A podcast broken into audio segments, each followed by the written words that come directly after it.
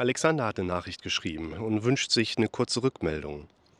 Ich verfolge die Videos schon eine ganze Weile, besonders die, in denen es um Extrasystolen und Panik geht. Angefangen hatte bei mir alles 2012, als mir in der Arbeit aus dem Nichts für einen kurzen Moment schwarz vor Augen wurde. Ich war nie wirklich krank, auch als Kind hatte ich maximal einen Schnupfen oder Husten. Der Vorfall hatte mich aber irgendwie geprägt. Ich spürte auf einmal mein Herz pochen, was ich vorher nie gespürt hatte. Ich ging an die frische Luft, ein bisschen auf und ab und habe ständig meinen Puls gemessen.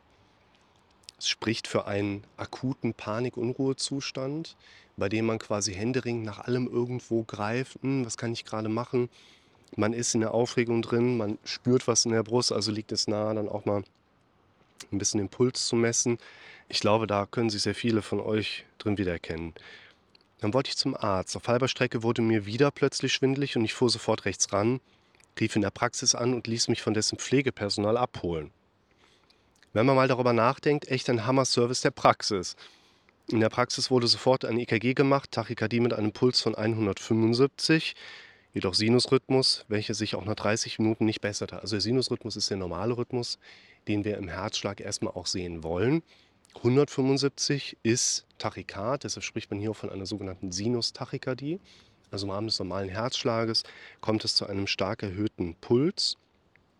Man kann grob sagen, ab 120 wird es halt schon echt unangenehm in Ruhe. Ja? Und 175 ist dann natürlich nochmal eine ganz andere Nummer.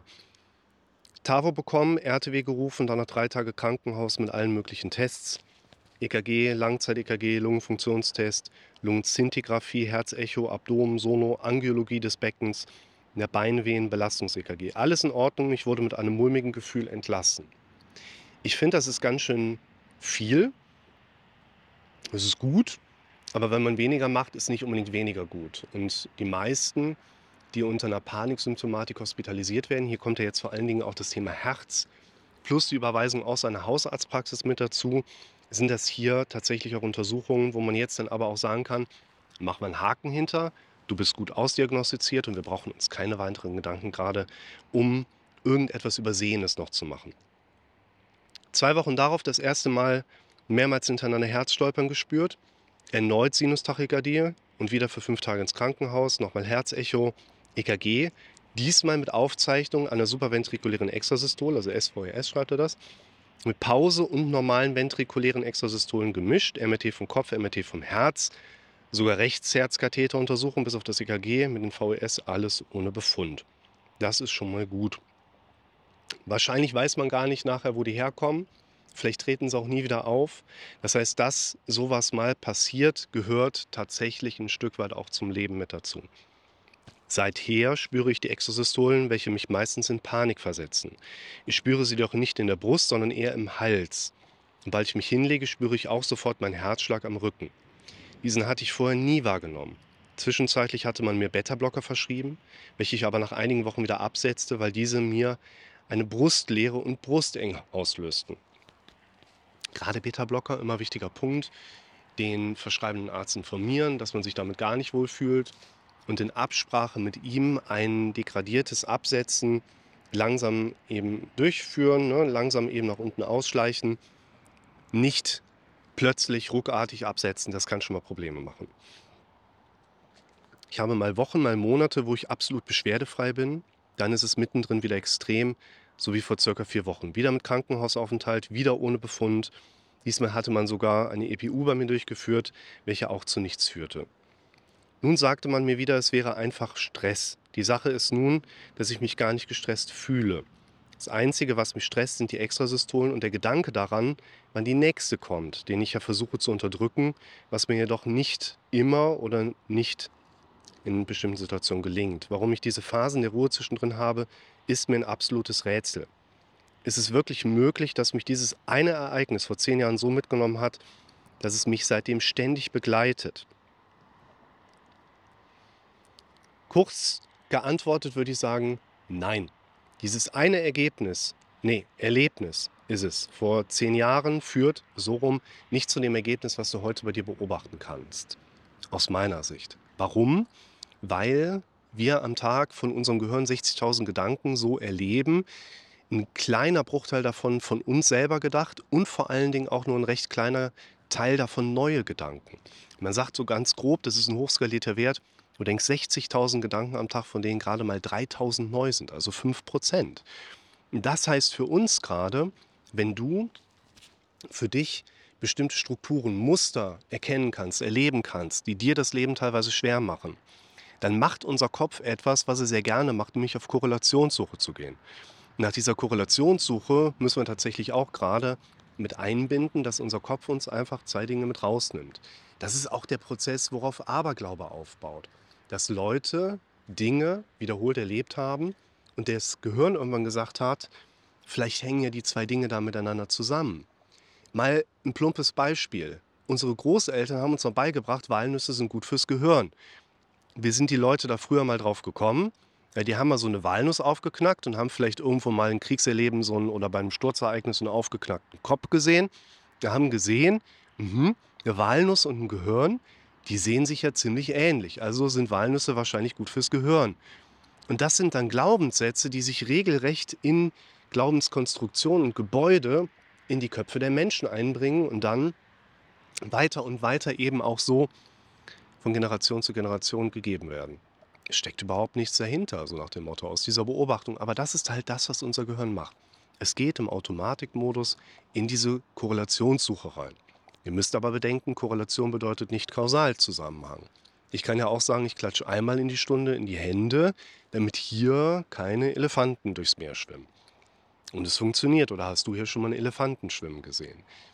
Und da müssen wir tatsächlich aufpassen und sagen, die Idee, vor zehn Jahren ist das passiert und das ist jetzt das Resultat, das Ergebnis davon, das würde ich nicht in dem Zusammenhang sehen. Was man aber sagen kann, ist, dass höchstwahrscheinlich ein Mensch, wie hier der Kandidat, seit zehn Jahren in anderen Denkmustern oder nicht unbedingt in jetzt gänzlich anderen Denkmustern, aber in quasi sehr viel präsenteren Denkmustern unterwegs ist und sehr viel deutlicher, markanter mitbekommt, was der eigene Kopf da so macht, was der eigene Körper so macht. Deshalb ist auch hier das Standardvorgehen aus meiner Sicht wieder der Goldweg. Wir versuchen erstens Werkzeuge und auch Modelle zu vermitteln, wonach dann jemand verstehen kann, okay, mein Kopf denkt in Bildern und in Sprachmustern. Meine Ideen, die ich so habe, mein Kopf sagt, hey, das könnte dies oder jenes sein sind nur Ideen meines automatisch und im Worst-Case-Mechanismen und in Szenarien arbeitenden dramatischen Gehirns. Und das ist nicht die Wahrheit, die mir mein Gehirn gerade aufzeigt. Und dafür brauchen wir erstmal dieses Basiswissen an Erkenntnis, wie funktioniert unser eigener Kopf. Schaut euch dazu mal die Live-Therapie Nummer 27 an. Alles Wichtige für den Start mit drin, um zu verstehen, was passiert hier drin. Und dann ist es mal, woher auch immer. Manchmal findet man die Ursachen heraus Manchmal sind es größere Konflikte im Leben eines Menschen. Manchmal ist es aber auch einfach so passiert, weil irgendwas halt mal so war, wie es gerade dann war. Und die Symptomatik hatte überhaupt keine tiefere Bedeutung. Aber das setzt sich dann natürlich relativ schnell fest. Und was wir dann quasi beobachten können, ist die steigende Selbstbeobachtung des Betroffenen auf seinen eigenen Körper. Sodass wir dann Symptome relativ stark, relativ schnell heraus sich Prägen ja quasi erleben können, die eigentlich von allen anderen Menschen ja, theoretisch wahrgenommen werden können, aber nicht unbedingt gespürt werden. Schaut euch deshalb mal das Video an zum Thema Psychosomatik. Ich habe übrigens auch, das verlinke ich dir auch mal, ein Video nur zum Thema Herzobie und Herzneurose gemacht, wo quasi auch diese Basisschritte nochmal mit drin sind. Und das verlinke ich auch. Sodass man hier sagen kann, da ist jemand mit einer Herzbeschwerdesymptomatik, die man ja aus anderen Krankheitsmustern auch kennt, weshalb man dann vorsichtig damit umgeht. Aber die Untersuchungen haben gezeigt, der Kandidat ist gesund. Hast du deshalb ein Kopfproblem? Ich würde sagen, nein, aber das, was du mitbekommst, ist ein antrainierter, negativer, von dir, weil negativ erlebter Zustand, der sich mit der Zeit so stark da rein trainiert hat. Ich habe ganz aktuell einen ganz schönen Text zugeschickt bekommen von einer Klientin, das war über Instagram, den suche ich euch gerade mal raus, den fand ich richtig, richtig gut. Und zwar das Gefährliche, genau, ich äh, habe den hier gerade, ein ungeübtes Gehirn ist schädlicher für deine Gesundheit als ein ungeübter Körper. Den finde ich ganz gut. Ein ungeübtes Gehirn ist schädlicher für die Gesundheit als ein ungeübter Körper. Ich habe das gesehen und dachte so, ich würde sogar noch einen Schritt weiter gehen, um diesen Denkfehler mal mit da einzubringen, dass Probleme darauf aufbauen, dass wir unser Gehirn nicht trainiert haben. Ja, also das ist es auch irgendwie. Man könnte vielleicht sagen, dass Probleme darauf aufbauen, dass unser Gehirn noch untrainiert ist. Das ist ein ganz entscheidender Punkt. Und ich würde sagen, unser Gehirn kann nicht nicht geübt sein. Unser Gehirn kann nicht nicht trainiert sein. Und das heißt hier, wir können vielleicht eher sagen, ein noch nicht durch dich trainiertes Gehirn ist möglicherweise schädlicher für deine Gesundheit als ein untrainierter Körper. Was meine ich damit? Du bist derjenige, der in das Training deines eigenen Gehirns eingreifen lernen muss. Du bist derjenige, der lernen darf, dass unser Gehirn sich immer selber trainiert, sich immer an die Grundsätze hält, ich denke so, sodass ich möglichst ein gutes Überlebenswahrscheinlichkeitsmoment habe, sodass ich eben auch so esse, damit ich möglichst gut überleben kann, möglichst nichts Neues mache, weil bisher habe ich mit dem Alten ja wunderbar überlebt. Deshalb würde ich den Spruch ein bisschen abwandeln. Nicht ein ungeübtes Gehirn ist schädlich ein ungeübter Körper, sondern ein noch nicht von dir trainiertes Gehirn kann schädlicher sein als ein noch nicht trainierter Körper.